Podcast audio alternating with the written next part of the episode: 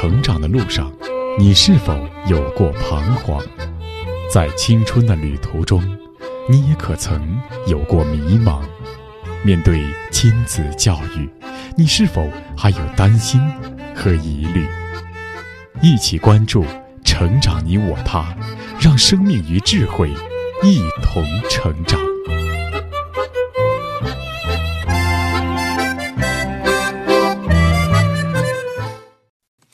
愿生命与智慧一同成长。海内外的各位听友，大家好，欢迎来到《成长你我他》，我是您的朋友钟青。听众朋友，近些年来关注教育的朋友，对于“鸡娃”这个词肯定不陌生。出于让孩子不要输在起跑线上的焦虑，许多父母不断的给孩子层层加码，让孩子的这种抢跑从小学提前到幼儿园，甚至提前到零岁。而社会的从众心理也使得各种超前、超强的教育应运而生，教育部也不断的出台减负政策。显然，这种抢跑式的教育对孩子的成长是不利的。那么，反其道而行之，不让孩子刻意的学习，让孩子得到更多的自由，顺其自然，是否更有利于孩子的成长呢？顺其自然是否就是只管孩子的吃喝拉撒睡？而对于孩子的智力发育不做任何的干预呢？我们来看一些资料。就在二零一八年，美国斯坦福大学的一位汉语名叫罗斯高的教授，他带领的研究团队在对中国农村进行了多年的调研之后指出，在中国广大农村，有百分之五十到六十多左右的孩子没有上过一天的高中，而这一结果必将对中国未来产生负面影响。因为在智能化时代，劳动力必须要有高中水平以上。那么，为什么这些农村孩子无法读高中呢？原因是他们的智力能力无法达到。而与智力相关的有两个因素，一个是孩子出生后的一千天，也就是头三年他的认知能力的培养；第二是小学阶段学习能力的培养。而这两个关键要素，在很多中国农村孩子的成长环境中是很不理想的。那么，为什么孩子出生后的一千天如此重要？据芝加哥大学相关的研究发现，这一千天对于大脑极为重要。孩子百分之九十的智商就是这段时间发展起来的。如果智商基础不好，就发展不出更好的情商。情商就包括耐力、个性等多个指标，而情商弱的话，也会导致孩子学习能力弱，也就很难读到高中了。与这个研究结果相仿，多次被评选为世界幸福指数最高的国家丹麦，他们的幼儿教育也非常强调孩子出生后的一千天，也就是前三年，其认知、情感、社会关系、运动和脑部技能的发育等等。都对孩子一生的幸福产生至关重要的影响，因此，在孩子零到三岁这个期间，需要给孩子提供最好的发展支持。那么，综合以上这些研究成果，问题来了：既然我们要抓紧孩子出生后的一千天，那我们还要反对鸡娃吗？父母养育孩子，到底要进行怎样的早期教育呢？今天的节目，我们就来聆听华东交通大学母亲教育研究所所长王东华教授所著的《家庭教育专著·发现母亲》第三章“天才何以成为天才”的第二节“自古英雄出少年”。播讲：时代。自古英雄出少年。人生的早期对人的一生影响极大。大凡有成就者，其童年大多都有某种特殊的表现。比如，文学家大多对读书听故事兴趣极浓；艺术家多对所痴迷的艺术有所偏爱；政治家在童年对于统御人心已有了不少实践。因此，正如中国的古话：“自古英雄出少年。”在世界历史上，古代马其顿亚历山大大帝在十八岁时。辅佐他的父亲腓力二世统一希腊，二十岁时继承王位，二十二岁远征亚洲，三十二岁完成他的征服。北非古国迦太基的统帅汉尼拔·巴卡，二十二岁成为迦太基的军队统帅，三十一岁时组织指挥了历史上著名的坎尼会战，大败罗马军队。拿破仑二十六岁的时候成为法军首领，三十岁时第一次执政，三十五岁时成为法兰西皇帝兼军队统帅。在中国历史上同样如此，项羽起兵成为西楚霸王，霍去病成为骠骑将军，李世民起兵反隋都是十八岁。三国时，孙策二十岁率军渡江，建立东吴政权；周瑜三十三岁大破曹操于赤壁；诸葛亮出山时不过二十六岁。以上这些例子，还是在需要经验、资历的社会领域，在其他纯知识领域更是如此。俄国诗人普希金和英国诗人雪莱都是二十一岁，分别写成长诗《普斯兰》和《柳德米拉》。与迈步女王，英国作家狄更斯和德国诗人席勒也不过是二十四岁，就分别发表了《匹克威克外传》和《阴谋与爱情》。德国思想家歌德二十五岁发表《少年维特之烦恼》，爱尔兰作家弗尼契也于同样年龄写成《牛虻》，俄国作家果戈里二十六岁写成《钦差大臣》，三十二岁完成《死魂灵》。英国诗人拜伦二十九岁出版第一本诗集《懒散的时刻》。以上是文学领域，在艺术领域更是如此。美国小提琴家梅纽因七岁就参加旧金山交响乐队的演出，二十一岁时就被誉为成熟的艺术家。奥地利作曲家莫扎特四岁就已经能够作曲，六岁就开始举行音乐演奏会。德国音乐家贝多芬。曾以莫扎特第二的姿态，在六岁时就举行了音乐演奏会。德国犹太裔作曲家门德尔松九岁公开演奏，十二岁即能创作，被誉为十九世纪的莫扎特。这种英雄出少年，在科学领域也是如此。意大利天文学家伽利略十七岁时发现了钟摆原理，美国发明家爱迪生二十一岁取得了第一项专利。德国物理学家海森堡二十四岁建立了量子力学，爱因斯坦二十六岁完成狭义相对论。有人对一五零零年至一九六零年全世界一千二百四十九名杰出科学家和一千九百二十八项重大科研成果进行过统计，发现科学创造的最佳年龄区是在二十五岁至四十五岁，最佳峰值年龄在三十七岁左右。在对诺贝尔奖部分获得者的统计中，物理学家的平均年龄为三十五岁，化学家的平均年龄为三十九岁。这些仅仅还是做出重大贡献时的年龄。事实上，在他们才能显示出来的时期，其年龄比这还要小得多。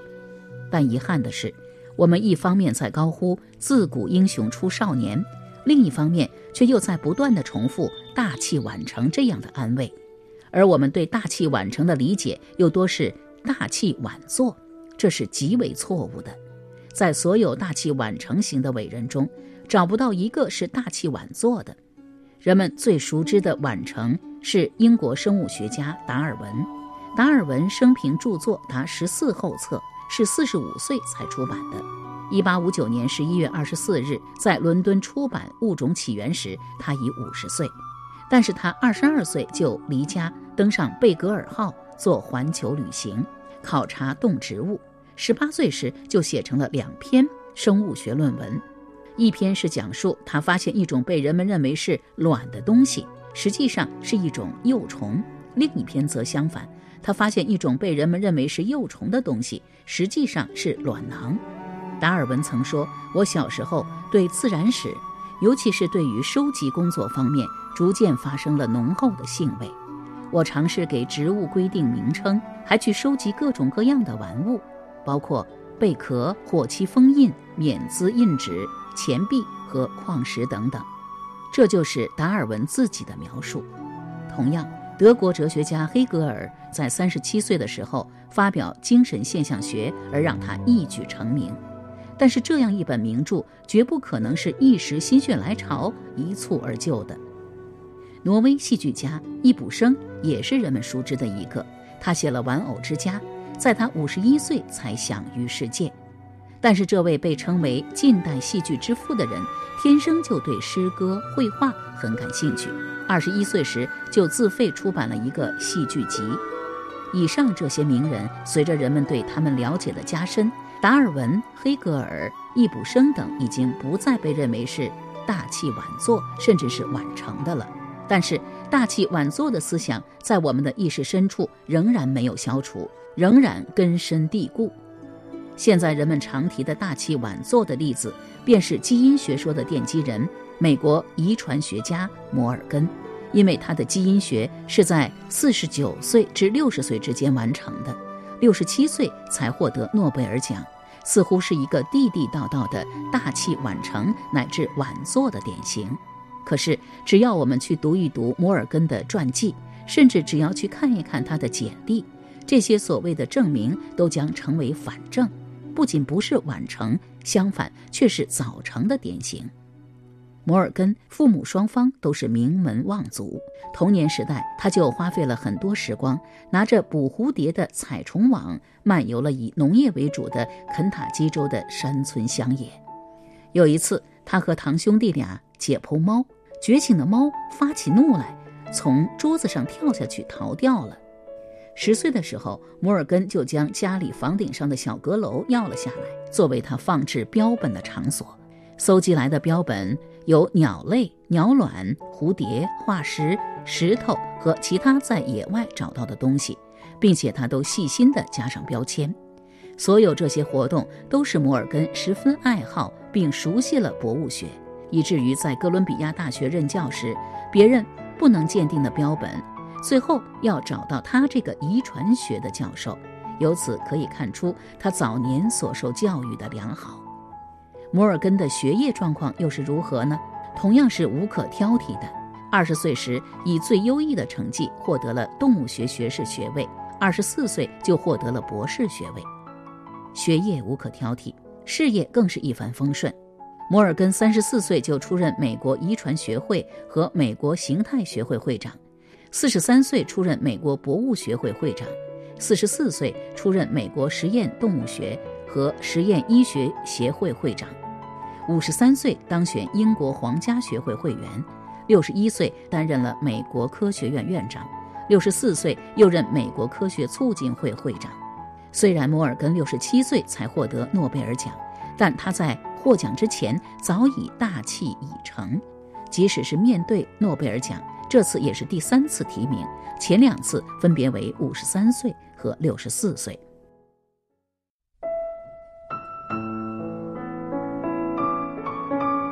大器晚成这个成语出自老子的《道德经》第四十一章，是用来比喻能够担当大事或者做出大事业的人成就比较晚。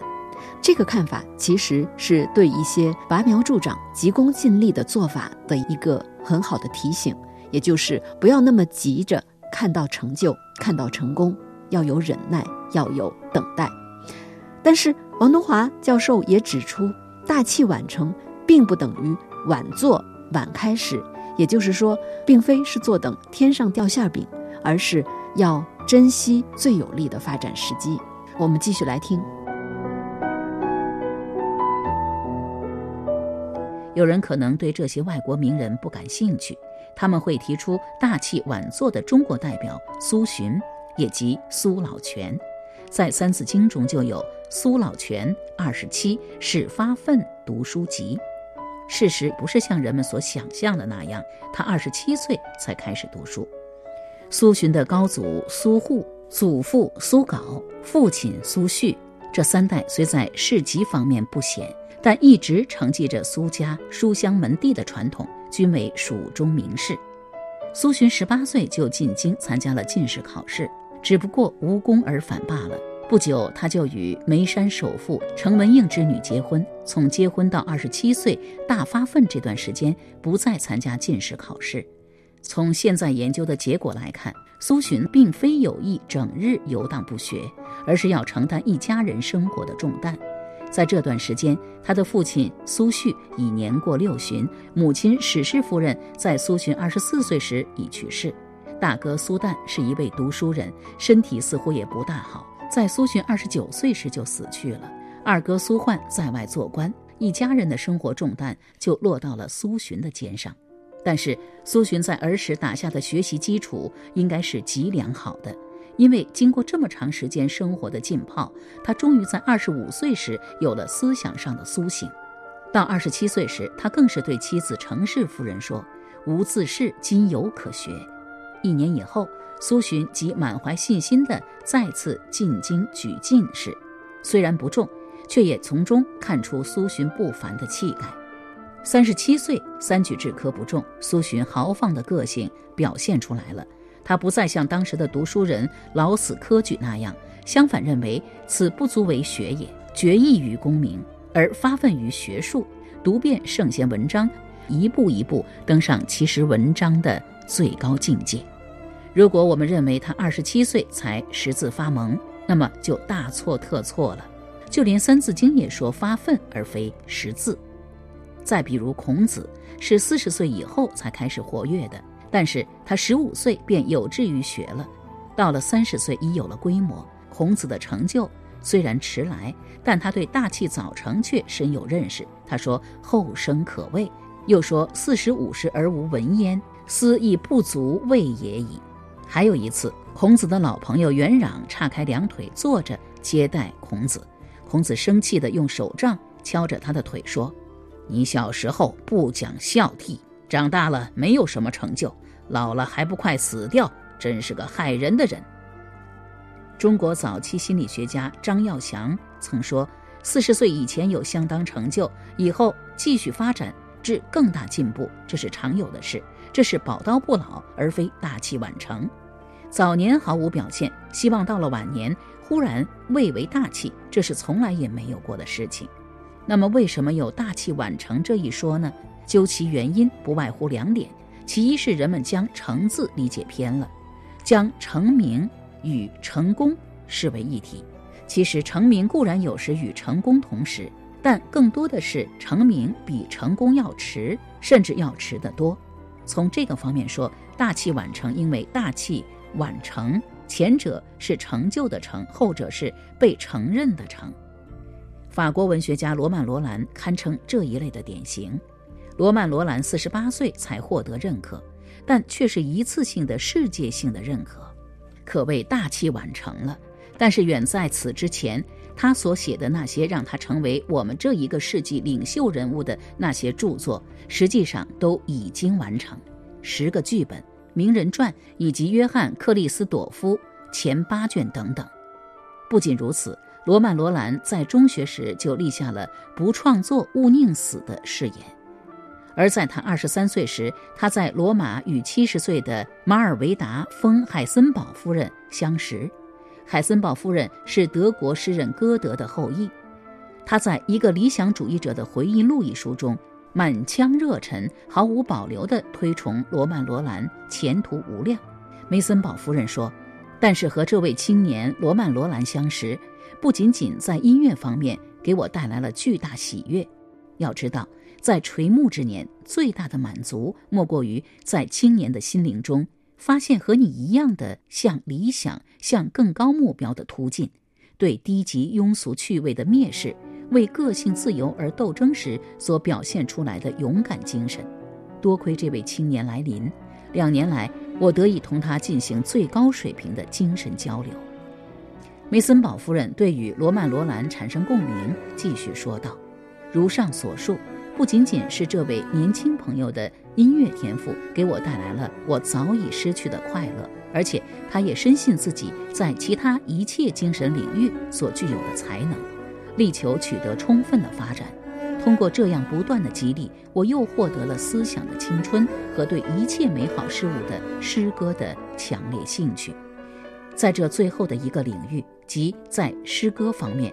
我也逐渐发现这位青年的创作天赋。令我惊奇的是，这方面的证据竟是他的一篇巨作。这位年轻诗人的道德力量有可能使法兰西艺术再次复兴。可见，七十岁的梅森堡夫人对当时年仅二十三岁的罗曼·罗兰的才华的赞赏之情。再拿上面的摩尔根来说，他也同罗曼·罗兰一样。还在学生时代就已被威尔逊教授认定为前途无量，从而充当他的保护神了。在一九三二年第六届国际遗传学会议上，威尔逊曾向聚会的代表们讲了这样一段话：“我不是遗传学家，过去也不曾是遗传学家，只是马马虎虎的被人认为是个遗传学家。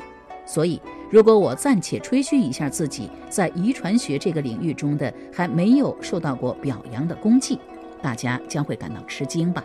那功绩就是远在四十年前，也就是一九零零年。”孟德尔业绩复活之前，我就发现了这位新的非常优秀的孟德尔式的人物，就认识到这位人物是如何的出类拔萃。他就是众所周知的本届遗传会议的名誉主席托马斯·亨特·摩尔根。以上的例子都是被人们误以为大器晚成的名人，人们将“晚”字理解偏了，将最终的成功同他开始的努力割裂了，将忠诚理解成了。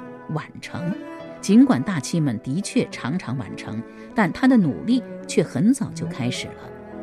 套用一个人所共知的年表，司马迁写《史记》，宋应星写的《天工开物》历时十八年，司马光写《资治通鉴》用了十九年，达尔文写《物种起源》用了二十二年，法布尔写《昆虫记》，李时珍写《本草纲目》用了三十年。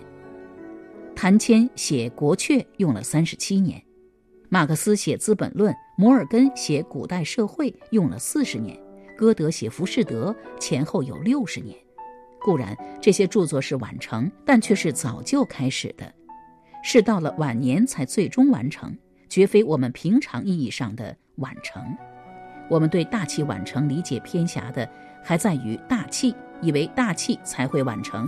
而这种大器又是一鸣惊人似的，曹雪芹似的，殊不知这种大气是由小气不断的积累而成的。邓小平是在年近八十时才在中国政坛发出一生最耀眼的光芒，才最终成为一位世界级的政治家的。但是这大气却是由小气、中气一步步发展而来的。就邓小平来说，大的起伏就有三起三落。而每一次站起来都更加有力。他曾细说，如果世界上有政治家的奥林匹克金牌的话，他能获得。像这样不断的由小气、中气发展到大气，是几乎所有的大气成长的普遍过程。由于不断进步，到了人生后期，成果比先前更为壮观，这是大气们的最常见的现象。然而，还是有不少人割断成才的前后过程。认为大器晚成的天才多得不得了。他们看到日本作家夏目漱石迈出作家的第一步时是四十岁，日本画家福冈铁斋作为画家出名时为五十岁，古代以色列民族领袖摩西从古埃及的王子到一个牧羊人，再到成为统帅民众的领导者时是八十岁。因为这些例子，人们会赞成那些放松儿童教育的观念。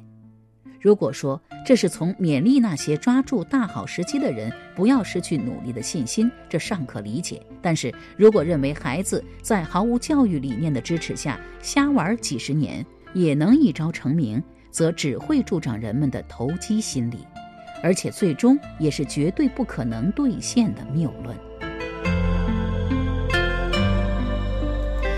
自古英雄出少年。尽管这句话并非是专指早期教育，但是正如古人所说的“一寸光阴一寸金，寸金难买寸光阴”，的确，在一生的开始，生命的春季，要好好珍惜，要好好运用幼年的时光，一步一个脚印，才能够真正有大器晚成的结果。好了，各位听友，以上我们听到的是华东交通大学母亲教育研究所所长王东华教授所著的《发现母亲》第三章的第二节“自古英雄出少年”。今天的节目到这就告一段落了。编辑钟庆，感谢您的收听，下期节目我们再会。